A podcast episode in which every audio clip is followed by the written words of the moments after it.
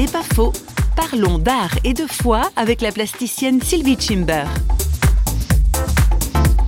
J'ai essayé de montrer euh, les choix que peut faire un homme à l'échelle de sa vie, thésauriser, avoir beaucoup de connaissances, euh, être dans la conquête euh, de biens matériels et peut-être oublier qu'on n'est rien, quoi, qu'on est mortel et que si on met pas de spiritualité dans son existence, on la traverse avec un grand vide.